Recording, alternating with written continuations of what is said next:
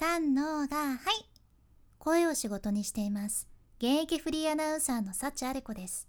話し下手からフリーアナウンサーになれた幸あれ子があなたの声を生かす話し方のヒントをお届けします。声を仕事にするラジオ。1年間の無料メール講座。池早メルマガの提供でお送りします。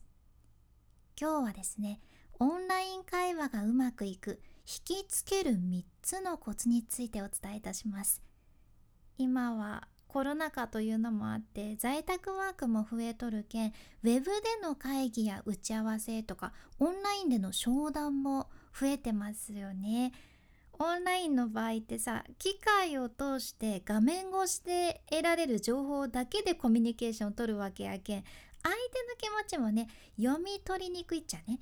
でそれに加えて実際にそのオンラインで会話する短時間で関係性を築く必要があるのにもかかわらずオンラインで短時間でねなかなかサクッと絆を深めるのは難しいわけですよ。だからこそオンラインで会話する時は直接対面で会ってる時とまた違う工夫をする必要が出てきますね。私サチアレコはテレビリポーターのお仕事もしてますがオンラインの会話で大切なことはねテレビで学んできました。最初テレビの仕事を始めたばかりの頃私がとにかく頑張ってた仕事があるんです。それは何なんでしょうか？答えはですねワイプ芸です。ワイプ芸ご存知ですか？今少しずつ YouTube とかでも取り入れられとるなーって思うんやけどワイプ芸っていうのはねバラエティ番組とかでよく画面の端っこにさ小さく出てくる小さい窓があってあの窓の中で見せる顔芸ですね。ワイプ芸は顔芸です。喋りの仕事を始めたばかりの人たちあるあるにねワイプ芸をマジで死ぬ気でやるっていうのがあるんですよ もうなんでかっていうと喋れないからなんですねこれはね、まあ、ロケにたとえ行ったとしてもほとんど使えないからコメントはカットされるしスタジオに自分がいたとしても他の人たちに圧倒されて何も言えずに番組が終わるっていうこともよくあるんですね。そんな中喋れない私たちが全力でやれることといえばワイプ芸なんです。ただねこのワイプ芸ができる人は本当にね重宝されてましたね。いいワイプ芸ができる人がおると視聴者の番組への食いつきもその反応も全然変わってくるからなんですよ。ま言うならワイプ芸ってレペゼン視聴者っていう視聴者の代表なわけなんですね。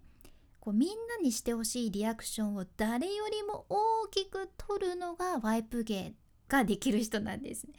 今はね流れもちょっと変わってきとるけどまあそんな今日はワイプ芸から学んだオンライン会話でうまくいく人を引きつける3つのコツをご紹介させていただきます。まずねサクッと簡単にご紹介すると1つ目相手の表情を操る2つ目見られている意識を持つ。そして3つ目。喋らずに相手の感情を動かす裏技を使う。この3つです。では順番に解説していきます。まず1つ目。相手の表情を操る。さてワイプ芸は視聴者代表っていうのをね先ほどお伝えしましたがこの秘密がよく言われるミラーニューロンというものじゃね聞きますよねミラーニューロン。まあモノマネ細胞とも言われるんやけど私たちはもう無意識に周りの人に影響を与えているし影響を受けてますね。誰かが怒っとるとさ自分までなんかイライラしてくるし誰かが笑ってるとなぜか自分までニコってね笑顔になるのがこれ人間なんですよ。あなたも赤ちゃんがさふわふわって笑っとる動画とか見たらなんか無意識に「お自分笑っとるわ」っていうことないかいなね。人間の証拠です。まこれを応用しているのがまさにワイプ芸なんですね。そのワイプに映ってる人の表情にね自然と視聴者もその表情になっていくっていうそんな原則があるんですよ。はい。つまりこれをオンライン会話でも活かしていきましょうみんながさ暗い顔しとってリアクションも何も取らない状態やったらもうそれがミラーニューロンによっても相互に影響するけん永遠にそのオンライン会議はホラーハウス会議みたいな感じになってしまうじゃんね。ああ怖い怖い。やけんそんなことにならないようにあなたから思いっきりワイプ芸しちゃってください。もうね最高の笑顔でよろしくお願いします。最大級の驚いた顔で「そうなんですか?」とかね。最高に爽やかなスマイルで「かしこまりました」とかね。とにかくオーバーなリアクションを取るんです。なんかこう控えめにちょっぴり「はははは」とか「へえ」とかね。驚きを表してもこれ想像以上にね聞き手に全然伝わらんちゃね。これは私サチアレコも何度もテレビ現場で自分のオンエアを見返してきて学んでるんです。もうね自分はめっちゃリアクション取ってたはずなのに後でオンエアを見返すと薄い表情なんですよ。あれあれあれおかしいぞってね。これこんなギャップあるのかって打ちのめされるんですけど本当なんですよ。いいですか？オーバーにあなたから表情を作ってその場を明るくしてぜひオンライン会議盛り上げていってください。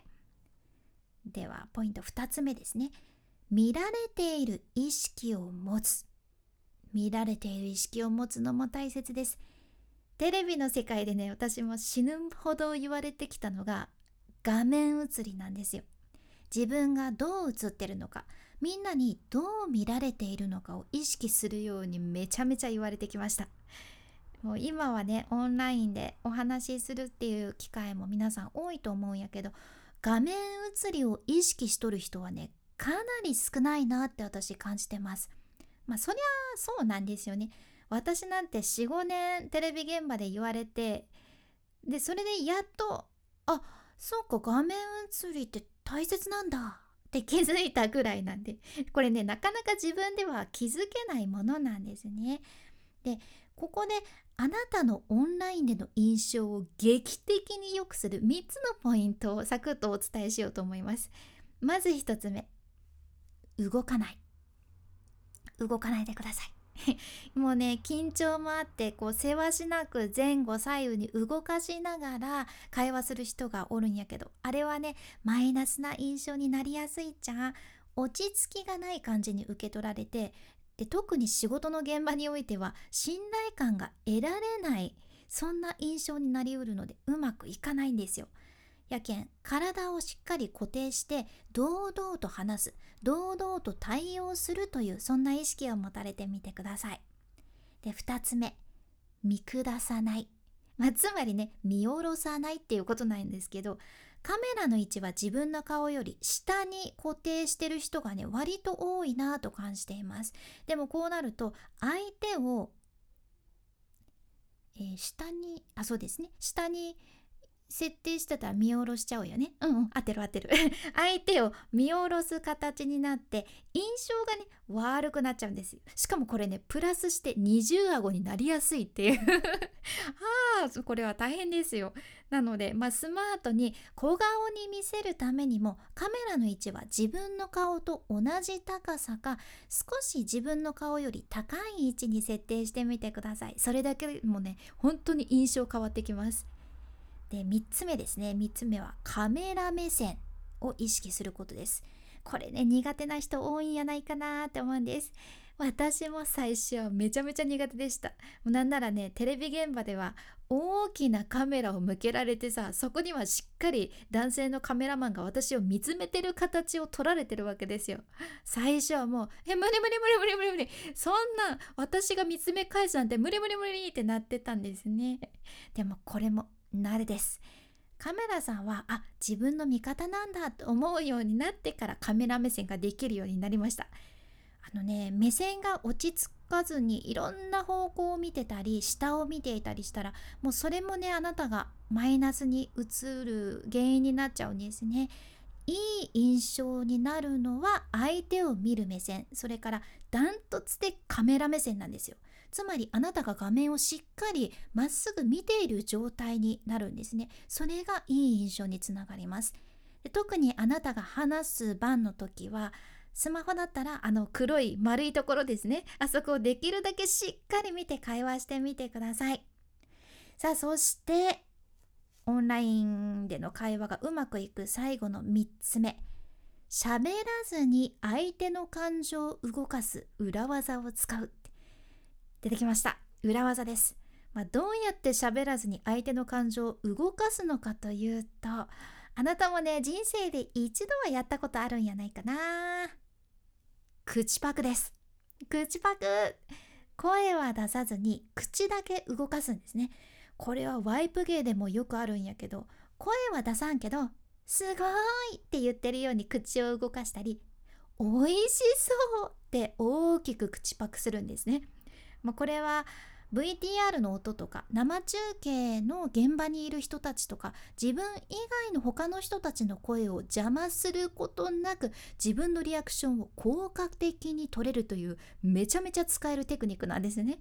でとにかくオンラインでは声がかぶりがち問題っていうのあるじゃないですか。これね難しいですよね。でもオンライン会議とかは視覚的な情報を生かすことができる件こそこの口パクがめちゃめちゃ使えるんですよ。すごいって口パクしたりなるほどって口パクしたりするんです、うん、ただねこの一つ注意点としてはこれをめちゃめちゃ長い文章で「わ田中さんの今のお言葉にすごく感銘を受けました」っていう全体を口パクするとさもう他の人が「いやなんかあなたがブツブツ何言っとるのか気になり始める」っていうことにね なるけん不思議だなっていうことになっちゃうんであくまでシンプルなリアクションを口パクするっていうことですね。オンラインだからこそ使えるテクニックは是非存分に活かしていきましょう。今回の学びとしてはオンライン会話がうまくいく引きつける3つのコツ。1つ目相手の表情を操る。2つ目見られている意識を持つ。そして3つ目喋らずに相手の感情を動かす裏技。口パクってことですね。是非実践してみてください。今回の内容と合わせて聞きたい回を今日も概要欄に一つ入れています。今日はオンラインコミュニケーションを円滑にするたった一つのコツという回ですね、まあ、こちらでは今回の内容とはまた別でとにかくこれだけは意識してくださいっていうオンラインでの究極のコツをシェアしとるけんぜひこちらも合わせて聞いてみてください。さらにこのラジオのスポンサーであるイケハヤさんの無料メルマガのリンクも概要欄に入れています。私はイケハヤさんの Voicy もね毎日聞いとるんやけどそれにプラスしてこの無料のメルマガも読んでいます。まあ、これはもうメール講座っていう形でサクッとに12分でビジネススキルがつくそんな内容を勉強できるっていう忙しい人にももってこいのメルマガなんですよしかもこれが本当にずっと無料やけん驚くちゃねまだ読んでない人無料やけんあとはあなたが読むかどうかですぜひ概要欄からサクッとチェックしてみてください。君に幸あれ。ではまた。博多弁の幸あれ子でした。